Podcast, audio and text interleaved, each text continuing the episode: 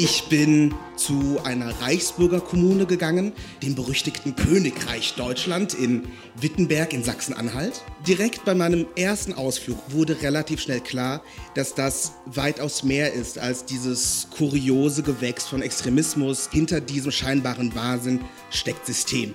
Tobias Ginsburg erzählt in diesem Pikt-Hintergrund, wie es war, ein Jahr unter Reichsbürgern zu verbringen. Aber der Fall bei Kalima war für uns so wichtig, weil Kalima dann im nächsten Satz gesagt hat, ich will das jetzt anzeigen, wir fahren jetzt zur Polizei. Pascal Müller war monatelang in Spanien und Marokko unterwegs, um mit den Frauen zu sprechen, die unsere Erdbeeren und Tomaten pflücken. Ihr bedrückender Artikel hat inzwischen einiges bewegt. Ich bin selber gebürtige Slowakin und habe mich gefragt, was ist denn los in meinem Land? Massenproteste, die gab es doch seit 1989 nicht mehr.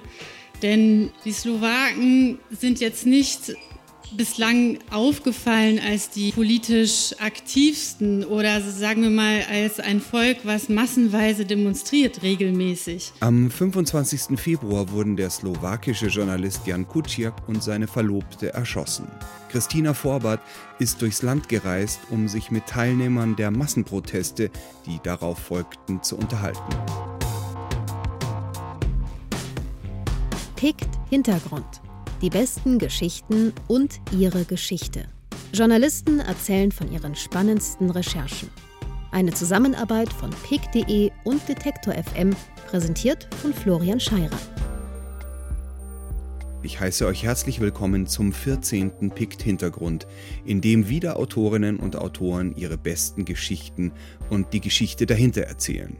Aufgenommen habe ich alle drei beim letzten Pikt-Salon im Münchner 404, wo Tobias Kinsburg, Pascal Müller und Christina Vorbert live auf der Bühne standen. Der Pikt-Salon und der Pikt-Hintergrund gehören zu pikt.de.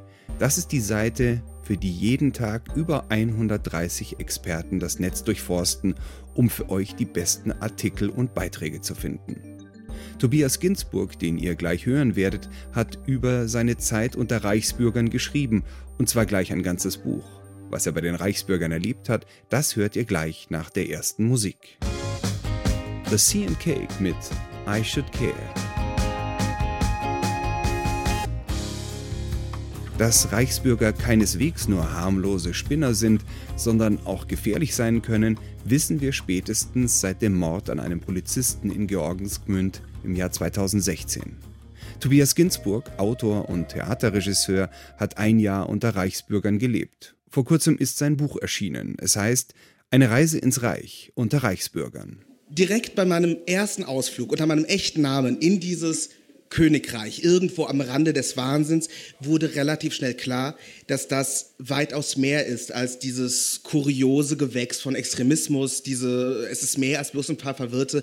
Hinter diesem scheinbaren Wahnsinn steckt System.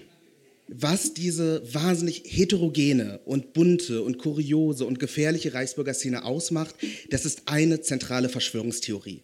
Und die lautet in etwa so, wir die Deutschen, das deutsche Volk, sind Opfer einer weltweiten Verschwörung und wegen dieser Verschwörung ist die BRD kein echtes, kein legitimes, kein legales Land. Das ist sozusagen die Grundlage der Reichsbürger. Doch abgesehen davon können sie ganz unterschiedlich sein, denken und leben, sagt Tobias Ginsburg, der sich unter Pseudonym in die Szene eingeschlichen hat.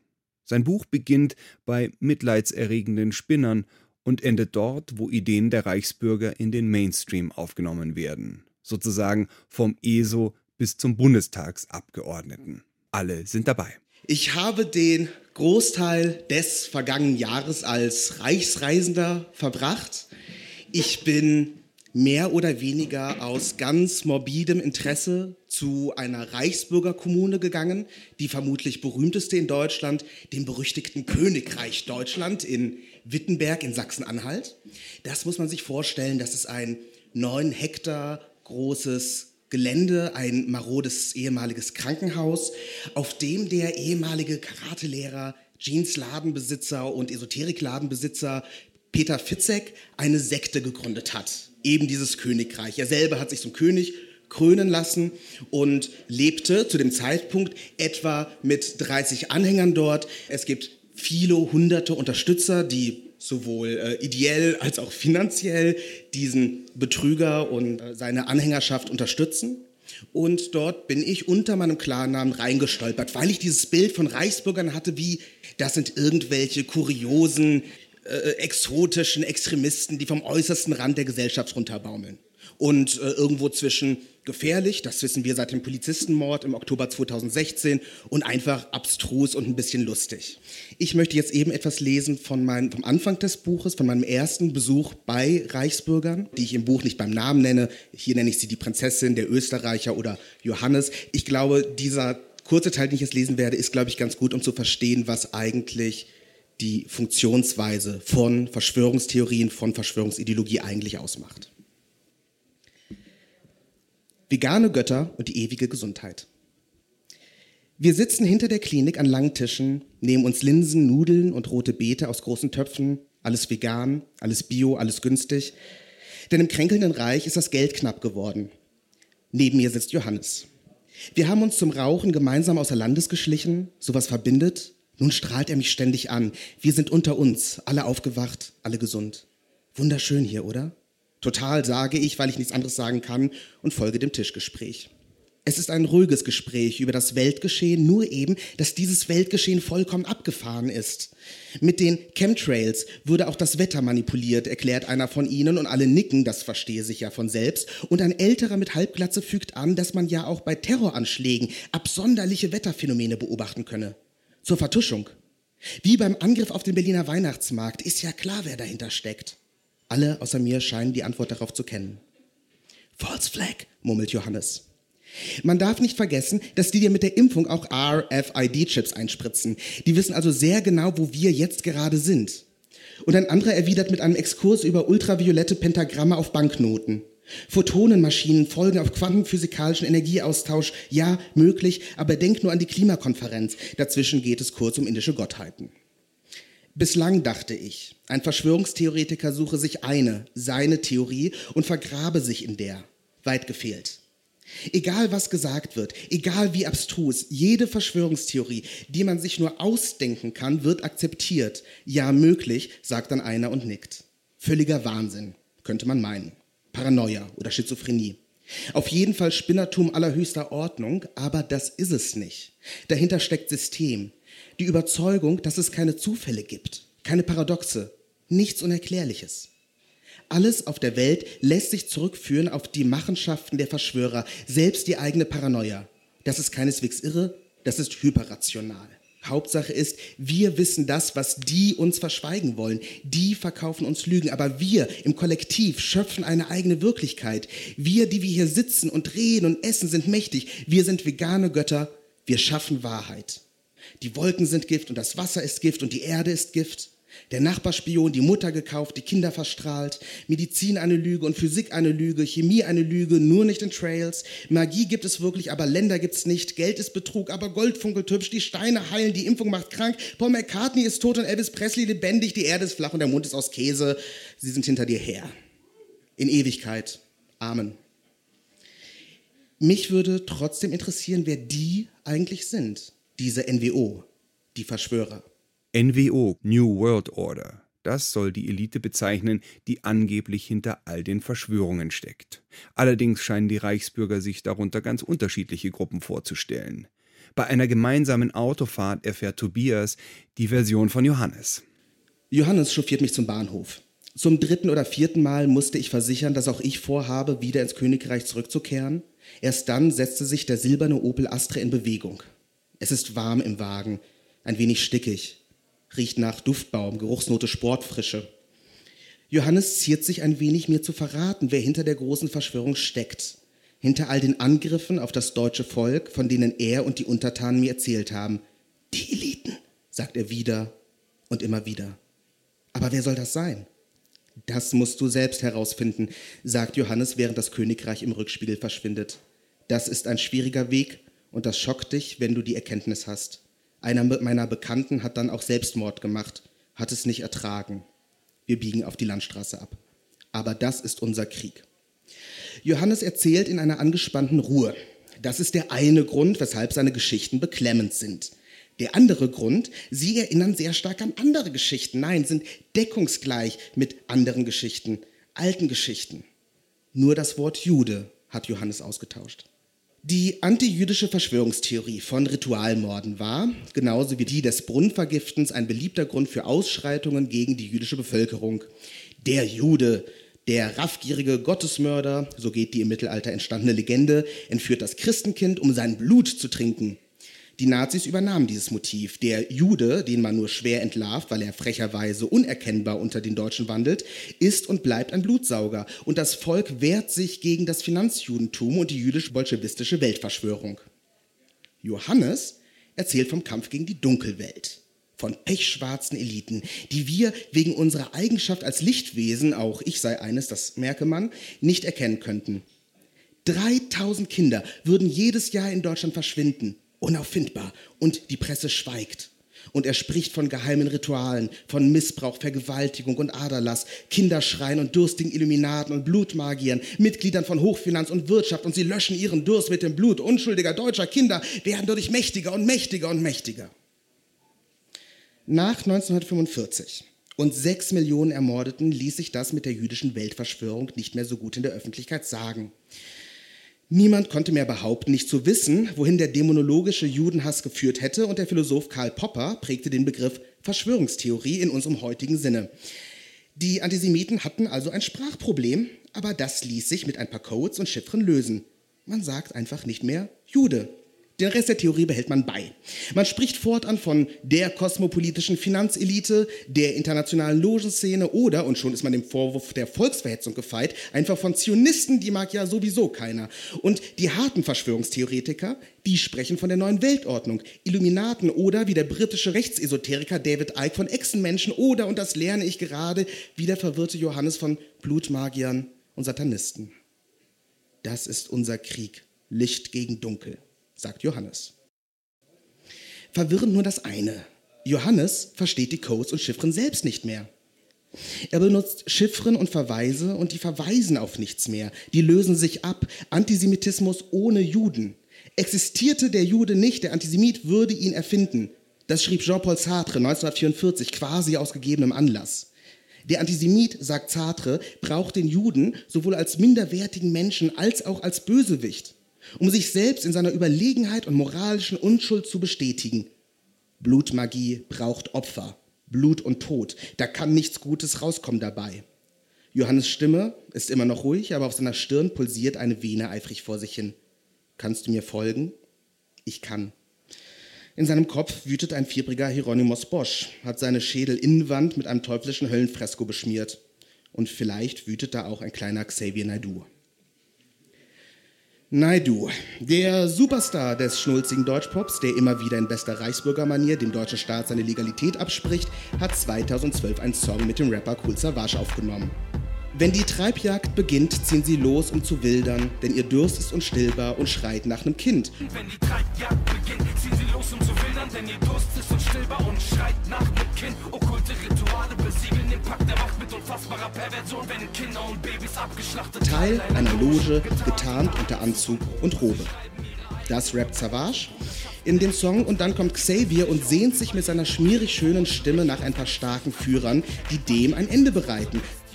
Wo sind unsere Helfer, unsere starken Männer? Wo sind unsere Führer? Wo sind sie jetzt?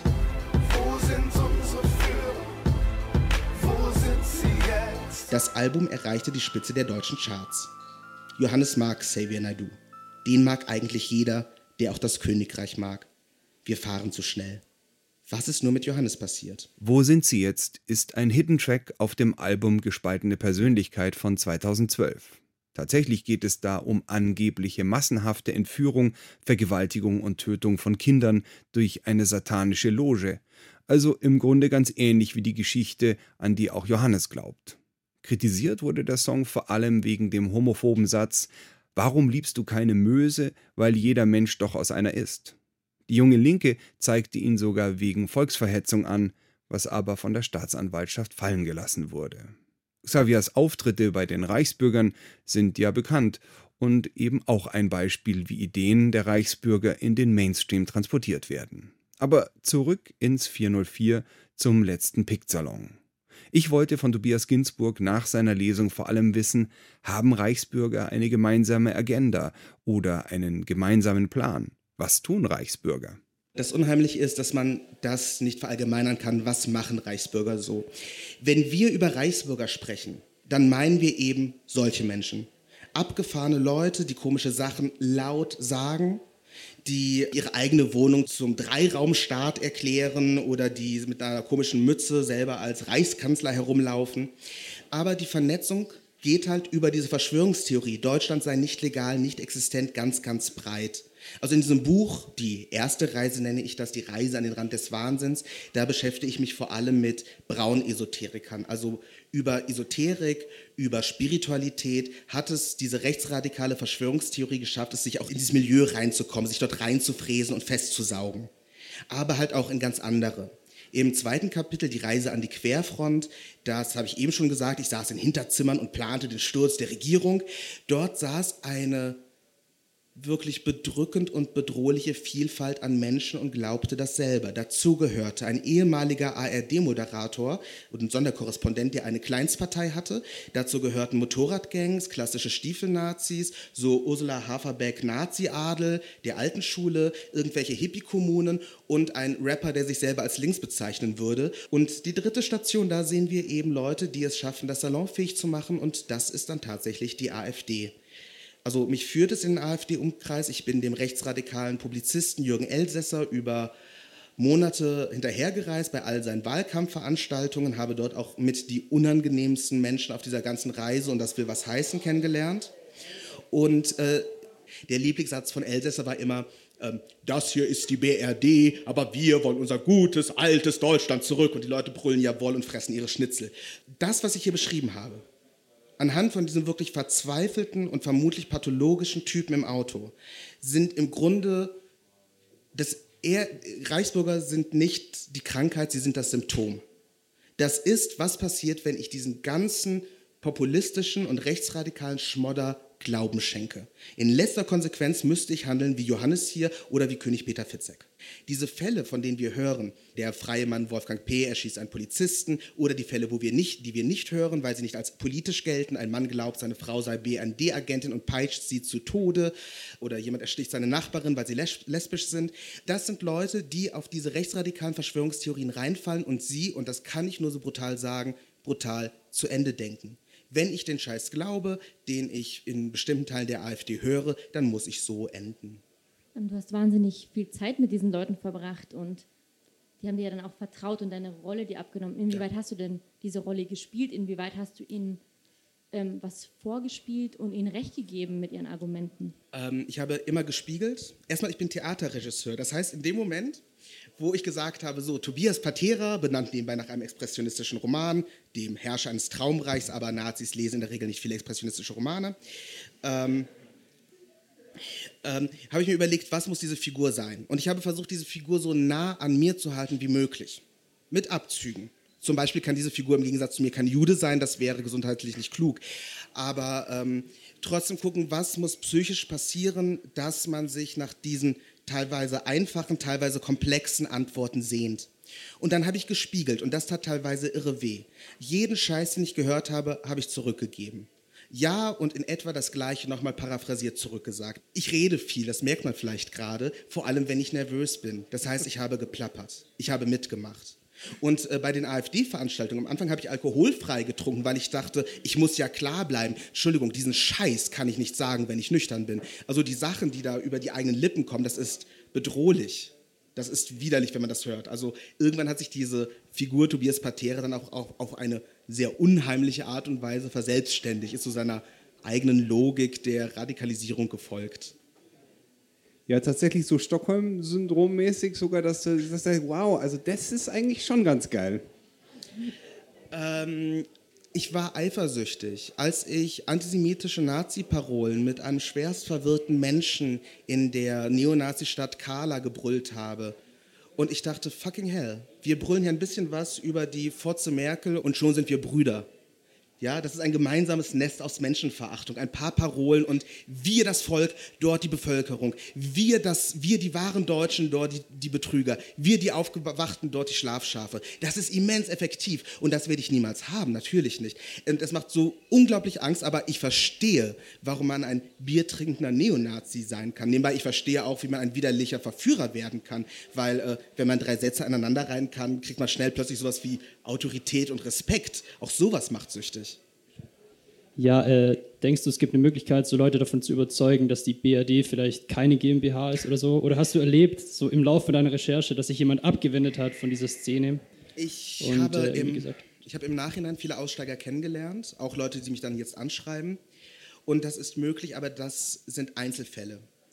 Und ich glaube, sich zu überlegen und wirklich, es gibt Menschen, da blutet das Herz aus Mitleid und da überlegt man sich die ganze Zeit, wie kriegt man die Leute raus aus dieser Denke, aus diesen Sekten, aus diesen rechten Strukturen, gerade die, die nicht verstehen, wo sie da reingeraten sind.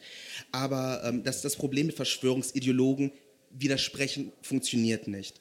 Was funktioniert, und das ist wenig, aber das ist vielleicht das Einzige, was ich mit diesem Buch auch geben kann als Anleitung, das ist diesen Menschen freundlich und menschlich zu begegnen. A, sie rechnen nicht damit. B, sie sind tatsächlich Menschen und hoffen, dass man so in einem menschlichen Diskurs eventuell mal mit einem Widerspruch durchkommt. Die zweite Sache, und da geht es um die gesamte, das ist eine gesamtgesellschaftliche Aufgabe und eine Aufgabe für die Politik. Wir brauchen eine Sensibilisierung für Verschwörungsideologie, für Verschwörungstheorien, für Antisemitismus weil das geht gerade ab. Da sind Peter Böhringer habe ich getroffen, der äh, jetzige Chef vom Haushaltsausschuss ist im Bundestag. Der glaubt auch an die NWO. Der glaubt an Weltregenten, die uns das Gold wegnehmen wollen und einen Wirtschaftscrash orchestrieren werden. Das glaubt dieser Mensch. Und uns fehlt die Möglichkeit zu benennen, was das eigentlich ist. Wir können Faschismus nicht mehr benennen, wir können Verschwörungsideologie nicht benennen, weil wir uns, glaube ich, auch zu wenig damit auseinandersetzen. Das Buch von Tobias Ginsburg Die Reise ins Reich unter Reichsbürgern ist im Verlag Das Neue Berlin erschienen. Gleich geht's hier weiter mit der Situation von Erntehelferinnen in Spanien, Italien und Marokko. Davor aber noch ein Song. Hier ist Hey Mister von Simeon Mobile Disco.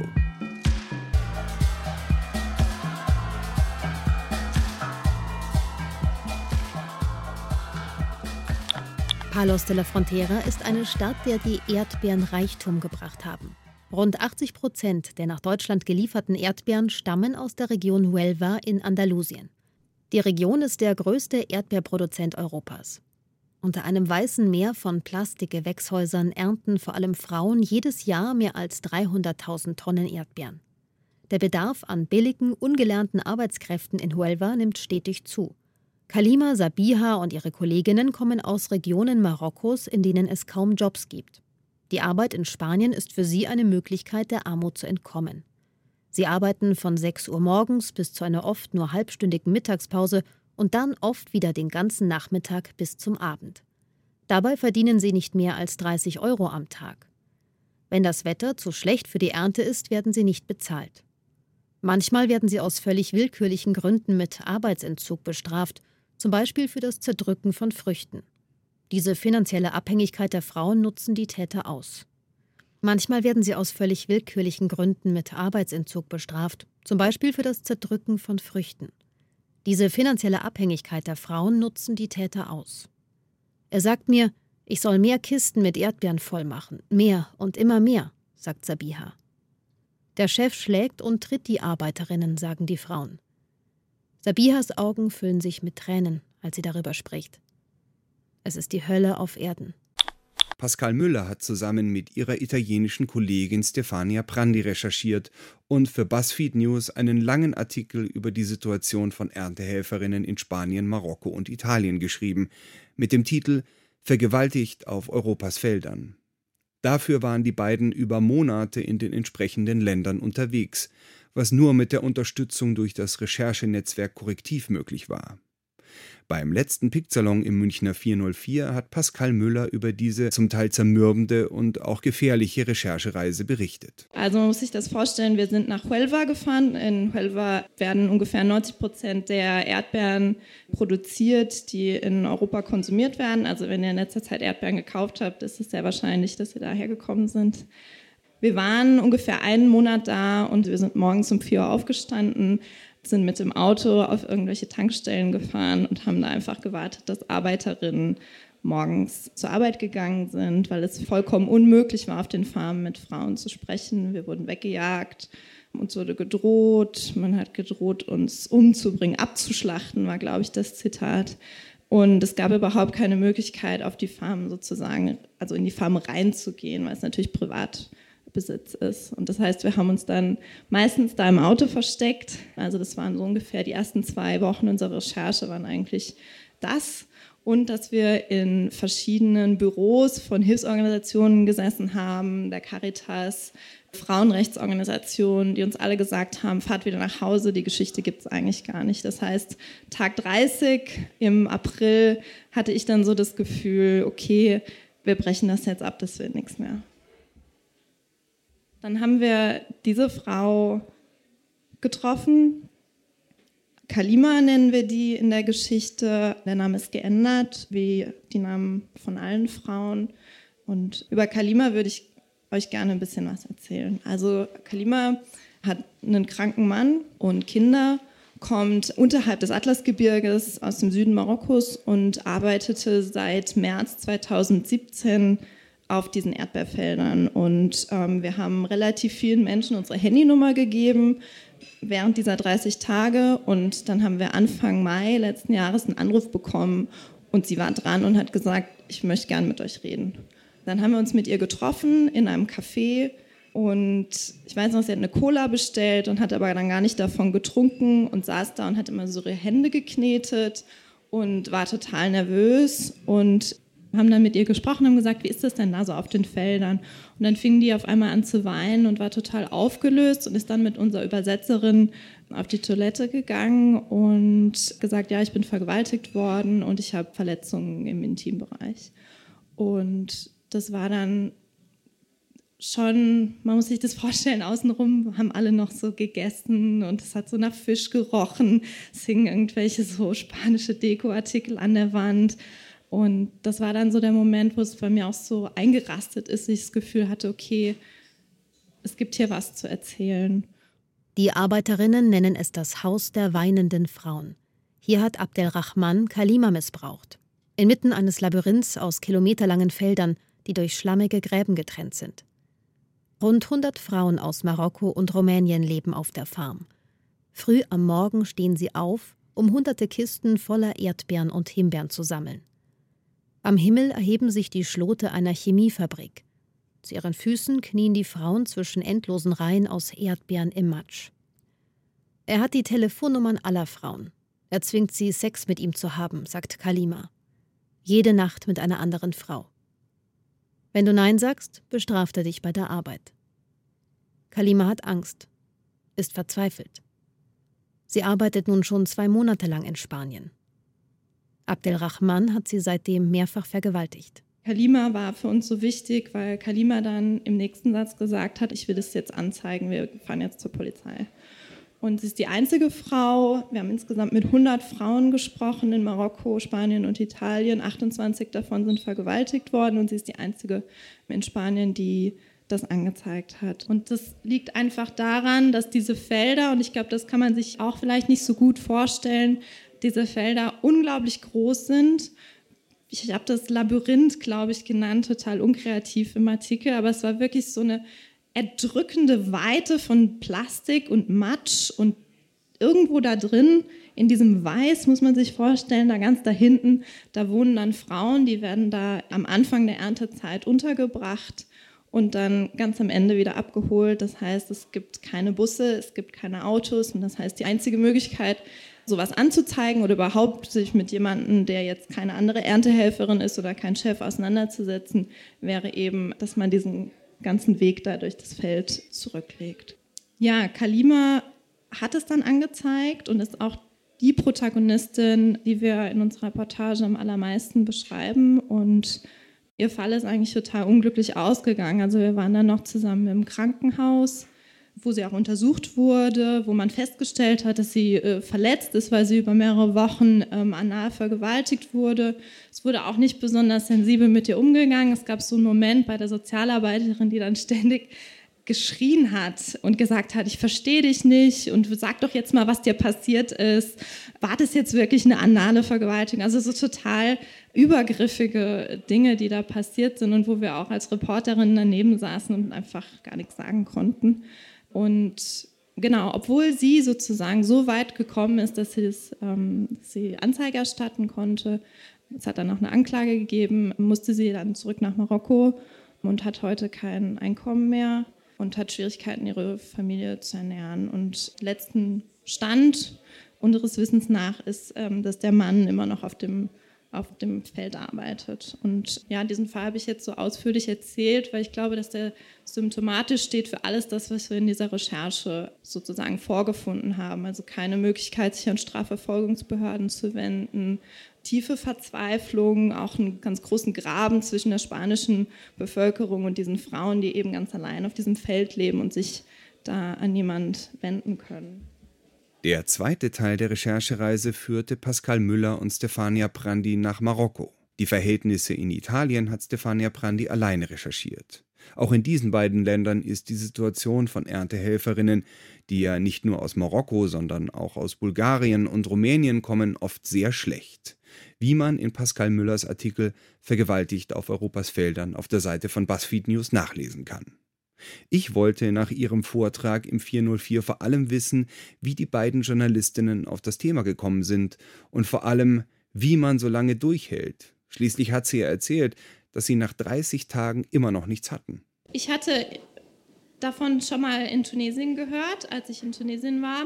Ähm, und Stefania hat tatsächlich die Recherche in Italien ganz alleine gemacht. Und das heißt, wir hatten so eine vage Idee, dass es dieses Problem gibt. Und dann haben wir einfach, ja, recherchiert. Ich weiß nicht. Also es ist schwer zu erklären. Ich muss dazu auch sagen, Korrektiv, ähm, wir haben über Korrektiv das gecrowdfundet. Das heißt, Leute wie ihr haben 10 Euro gegeben und deswegen durften wir dann da unten äh, rumfahren. Aber man muss dazu auch sagen, nachdem wir dann einen Monat da waren, äh, ist schon man kämpft dann schon sehr mit sich selbst. Wir haben auch sehr wenig gegessen, weil dann irgendwann das Essen ausgegangen ist. Also das Budget für unser Essen äh, haben wir nur noch einmal am Tag gegessen. Ich weiß nicht, ich hatte, man hat das so im Gefühl und ich hatte so ein ganz ungutes Bauchgefühl, vor allem in Spanien. Und ich finde, da muss man auch da bleiben, wenn man das hat. Auch wenn die Fakten dann auch nicht so ganz stimmen, aber ich hatte das Gefühl, die Geschichte ist da draußen irgendwo in diesen Gewächshäusern. Die Besucher des Picksalons waren von Pascals Geschichte wirklich in den Bann gezogen. Vor allem, dass die dortigen Hilfsorganisationen und die großen Gewerkschaften das Problem negiert haben, konnten viele nicht verstehen. Und die Tatsache, dass die Opfer ihren Job verlieren, während die Täter davonkommen. Doch inzwischen hat sich doch einiges getan. Und deshalb habe ich Pascal Müller in der Vorbereitung dieses Pikt-Hintergrunds nochmal angerufen. Hallo Pascal. Ja, an unserem Abend im 404 sah es ja so aus, als würde sich an der Situation der Erntehelferinnen in Spanien und Marokko so schnell gar nichts ändern, aber jetzt hat sich doch einiges getan. Was ist denn seitdem passiert? Ja, also eigentlich ist relativ viel passiert. Ähm, seitdem ich ähm, bei PICT war, haben wir auch viele Reaktionen bekommen. Einmal haben Politiker, so das Thema ist im spanischen Parlament angesprochen worden, es ist auch im andalusischen im Regionalparlament angesprochen worden. Ähm, Politiker haben gefragt, ob die Regierung Zahlen dazu hat, wie viel wie viele Vorfälle es gegeben hat. Ähm, die andalusische Generalstaatsanwaltschaft hat Ermittlungen aufgenommen. Es hat auch Festnahmen gegeben von verdächtigen ähm, Männern, die Frauen vergewaltigt haben sollen. Und ähm, die Gewerkschaft SAT hat hunderte von Frauen mobilisiert, die auch so eine Sammelklage gegen ihre Vorgesetzten angestrengt haben oder eingereicht haben. Und genau, also viele, viele Dinge sind passiert seitdem. Und man kann sagen, ähm, dass wirklich die, die Sache wahrscheinlich dadurch ins Rollen gekommen ist, dass eben mit der Recherche das Thema öffentlich diskutiert wurde. Also wir haben gesehen, dass ganz, ganz viele Lokalmedien in Spanien und auch ähm, dann eine Woche später viele ähm, überregionale Medien in Spanien ähm, darüber berichtet haben, ähm, auch selbst nochmal mit Frauen gesprochen haben, die betroffen waren, also wie so kleine Nachrecherchen gemacht haben und ähm, genau. Ihr habt ja für eure Recherche mit sehr viel, mit über 100 Frauen äh, gesprochen. Trotzdem gab es immer mal wieder den Vorwurf, das würde nicht stimmen. Also du hast mir erzählt, dass sowohl, als auch, sowohl aus Marokko als auch aus Spanien immer wieder es hieß, es wäre eine Kampagne gegen bestimmte Erdbeerhersteller und irgendwie solches Zeug wurde euch unterstellt. Ähm, hat sich das denn jetzt mit der Recherche von den spanischen Kollegen äh, so ein bisschen erübrigt, dieser Vorwurf? Also da habe ich nicht den Eindruck. Also ähm, ich glaube eher, dass es im Moment sehr zwei sehr polarisierte Seiten gibt. Es gibt auf der einen Seite ähm, Lokalpolitiker und Agrarverbände, ähm, Erdbeerproduzenten, die das nach wie vor so sehen, ähm, die auch nach wie vor ähm, deren Stellung in, in ihren Stellungnahmen auch schreiben, dass das Einzelfälle sind, ähm, dass es sozusagen kein strukturelles Problem gibt. Ähm, was aber dazugekommen ist, ist eben, dass es jetzt auf der anderen Seite sozusagen so einen Ausgleich gibt an Leuten, die ähm, darüber diskutieren und sagen, hey, das ist wahrscheinlich irgendwie doch ein Problem. Ähm, aber diese Vorwürfe ähm, gibt es nach wie vor und die gibt es ähm, gegen uns und die gibt es auch gegen die Lokaljournalisten, die da drüber schreiben. Also den wird da oder auch den Gewerkschaftern wird da vorgeworfen, dass sie versuchen sozusagen die Produktion der Erdbeeren oder diese Erdbeerindustrie in den, in den Dreck zu ziehen. Es gab ja dann auch eine Reihe von Frauen, die jetzt in den letzten Wochen, also nach deinem Besuch im Münchner 404, doch Anzeige erstattet haben. An dem Abend wurde, glaube ich, klar, man kann natürlich nicht so schnell sagen, wie groß das Problem ist, also wie viele Frauen da vergewaltigt werden, aber dass die Frauen in erster Linie da ungeschützt auf diesen Feldern leben, weit ab von jeder Kontrolle auf Privatgrund und weit ab auch von jeder Möglichkeit, mit jemandem überhaupt über Gewalt und äh, sexuelle Gewalt zu sprechen, das war ja schon klar und dass das ein strukturelles Problem ist und dass die Hilfsorganisationen, mit denen ihr gesprochen haben, da auch abgewunken haben, gesagt, nee, nee, ist gar kein Problem. Also wird sich daran vielleicht etwas ändern, dass die Frauen einfach mehr Möglichkeiten überhaupt haben, sich Hilfe zu suchen, wenn sie welche brauchen.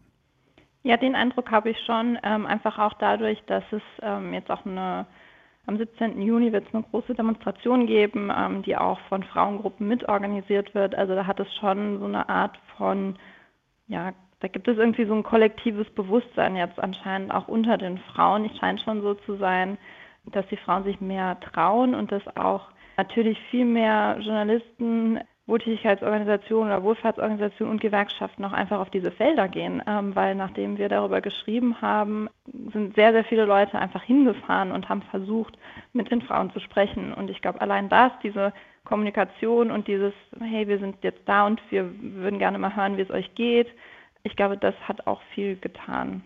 An dem Abend, wo du uns besucht hast in München, war ja schon klar, dass das so eine Recherche war, die so ein bisschen an die Grenze geht. Also wahnsinnig lang und am Schluss hattet ihr nicht mehr genug Geld, um euch mehrmals am Tag was zu essen zu kaufen. Jetzt so im Nachhinein, würdest du das nochmal so machen? Ja, auf jeden Fall. Also ähm, ich glaube, wenn man das Gefühl hat, es gibt da eine Geschichte, die man erzählen kann und wo vielleicht auch niemand anders da ist, der diese Geschichte erzählen wird, wenn man das nicht macht. Ähm, und das, den Eindruck hatte ich jetzt bei der Geschichte schon ganz stark. Ähm, dann glaube ich, sollte man das auch machen. Und ähm, nur weil wir jetzt mal ein paar Tage vielleicht ein bisschen weniger zu essen hatten, ähm, das ist ja jetzt noch kein Grund zu sagen, man, man macht das nicht mehr. Also ich fand, das war eigentlich eine sehr tolle Zusammenarbeit auch mit meiner Kollegin Stefania und bin eigentlich sehr froh, dass wir das gemacht haben. Also würde solche Recherchen auch jederzeit wieder machen, weil ich glaube, das taugt mir besser, als im Büro zu sitzen. Ja. Du hast natürlich auch einige Artikel dazu geschrieben, die man alle bei BuzzFeed News auf der Seite finden kann, wenn man zum Beispiel einfach deinen Namen eingibt. Da gibt es natürlich auch den sehr umfangreichen Originalartikel Vergewaltigt auf Europas Feldern, der die Situation von Erntehelferinnen in Spanien, Marokko und Italien beschreibt. Denn die ernten schließlich die Tomaten und Erdbeeren, die es bei uns im Supermarkt gibt. Pascal, vielen Dank. Ja, sehr gerne. Tschüss. Tschüss. Die Zitate aus dem Artikel hat Nina Pietschmann gesprochen. Ich habe dafür die Absätze ein wenig gekürzt und umgestellt.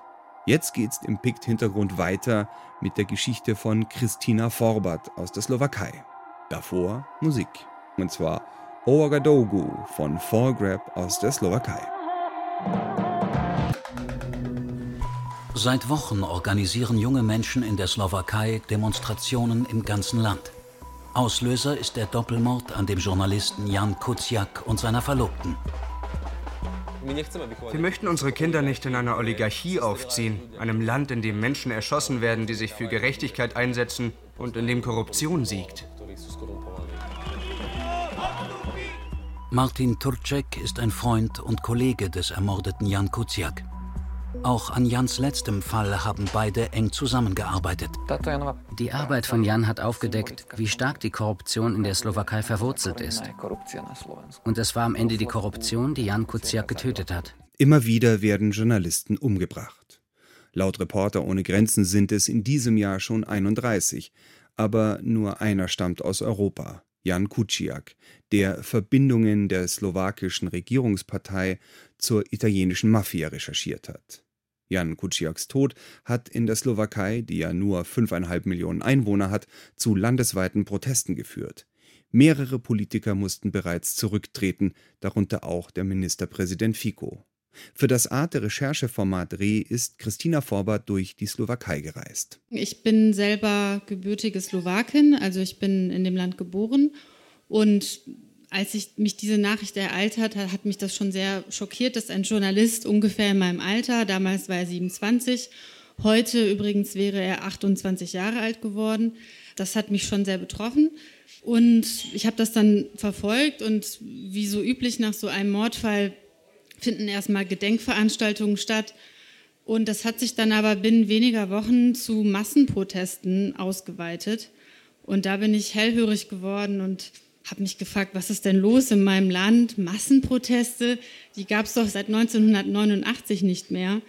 Denn die Slowaken sind jetzt nicht bislang aufgefallen als die politisch aktivsten oder sagen wir mal als ein Volk, was massenweise demonstriert regelmäßig und auch nicht als ein Volk, was eine sehr, sehr hohe Wahlbeteiligung hat.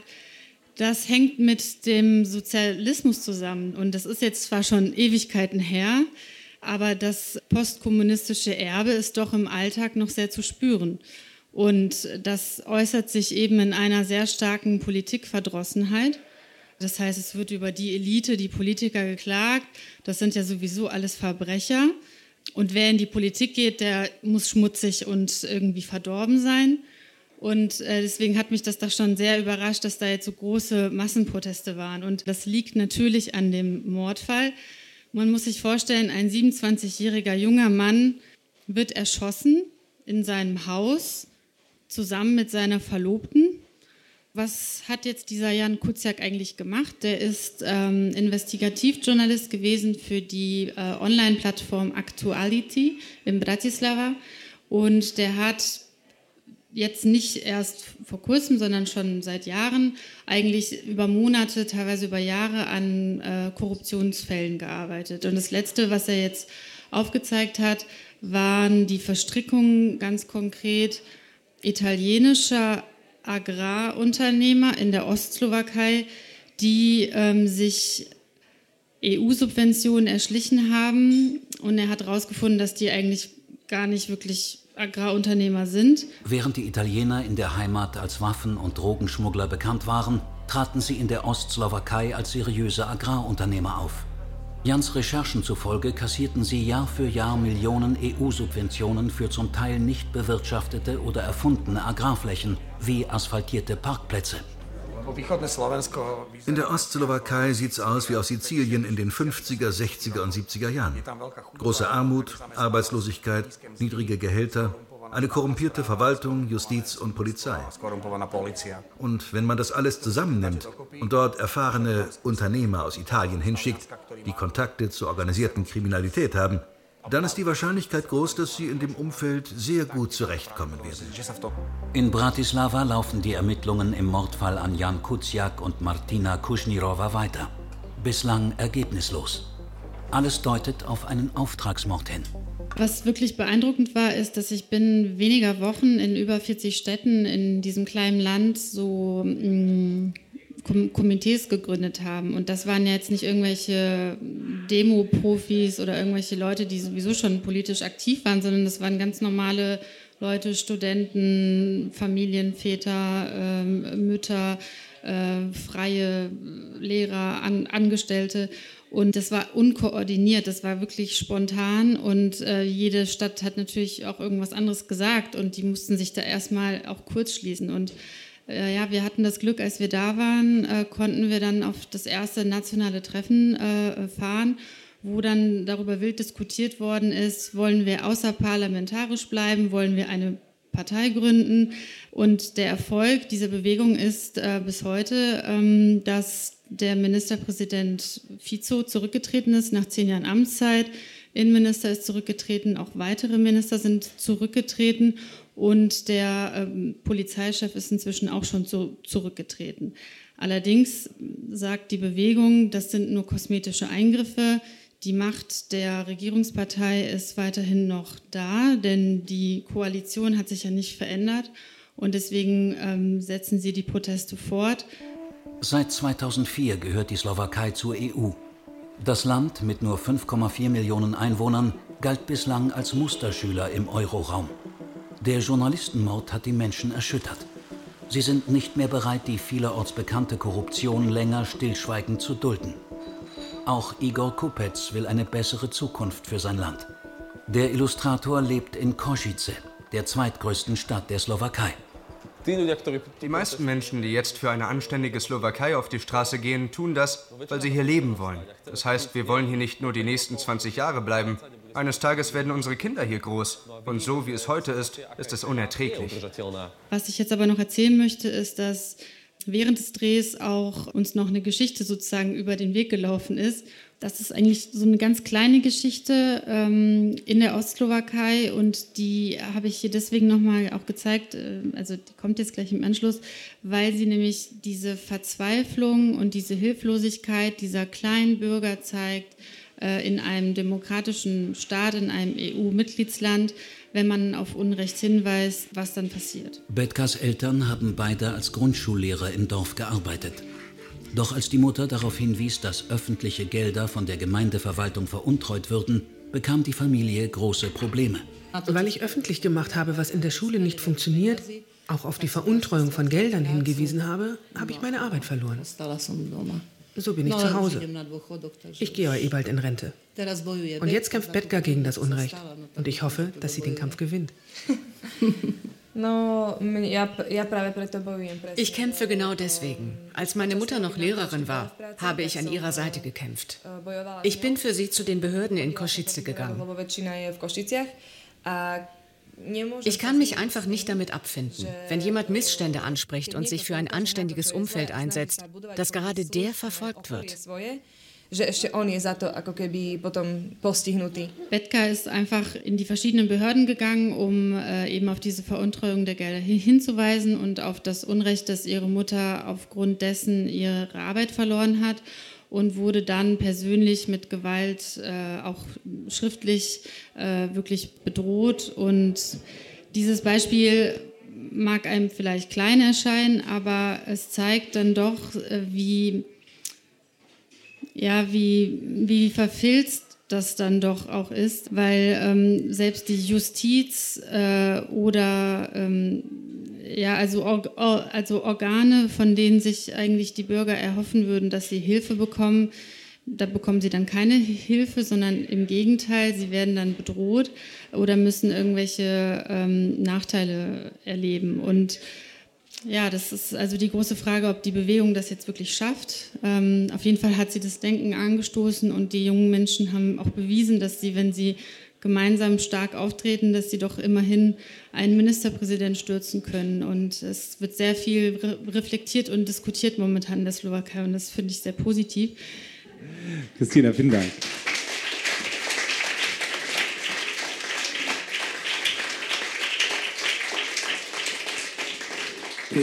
Ich habe gleich mal eine Frage. Also äh, ist ja jetzt so ein bisschen, also wir haben jetzt einerseits die Lehrerin gesehen, die ihren äh, Job verloren hat, auf der anderen Seite total viel ähm, ja, ähm, bürgerschaftliches Engagement.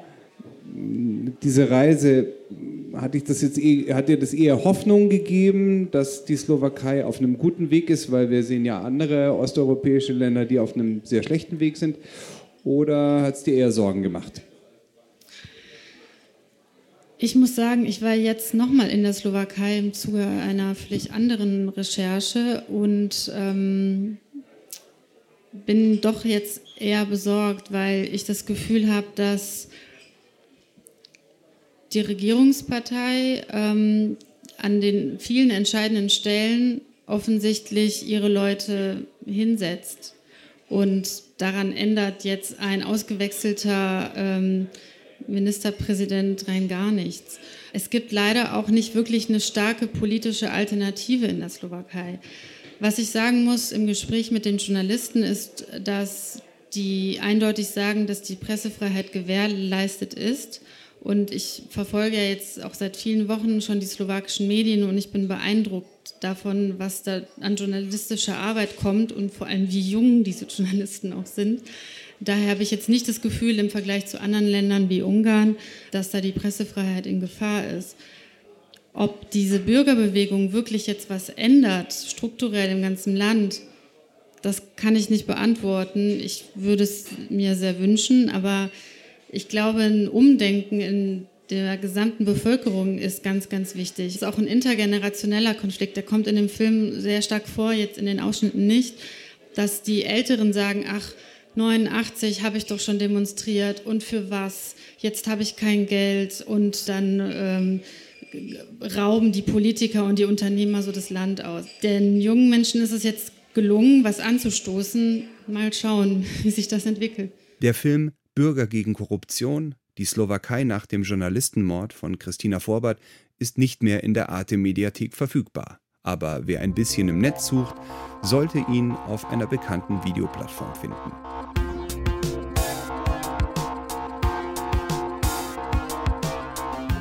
Das war der 14. Pikt Hintergrund. Abonniert diesen Podcast oder hört ihn euch am Samstag zwischen 11 und 12 auf Detektor FM im Wortstream an, dann mit längeren Musikstücken. Jeden dritten Samstag im Monat erscheint eine neue Folge. Schreibt uns Kommentare auf unsere Pikt Hintergrund Facebook-Seite, gebt uns Sterne und empfehlt uns weiter. Und kommt zu unseren Live-Veranstaltungen in Berlin und München. Der nächste Pikt-Salon findet im Münchner 404 am 26. Juli statt. Vielleicht ist euch auch die neue Titelmusik aufgefallen vom Pikt Hintergrund. Die hat Maximilian Kress komponiert. Wenn ihr mehr von ihm sehen wollt, dann schaut mal auf phänomenalfilm.de. Phänomenal mit E. Nina Pietschmann hat nicht nur die Zitate in dieser Ausgabe gesprochen, sondern auch den neuen Titel. Buchen kann man sie als Sprecherin unter nina-pietschmann.de. Danke fürs Zuhören, sagt Florian Scheirer. Pickt Hintergrund. Die besten Geschichten und ihre Geschichte. Journalisten erzählen von ihren spannendsten Recherchen. Eine Zusammenarbeit von pick.de und Detektor FM, präsentiert von Florian Scheirer.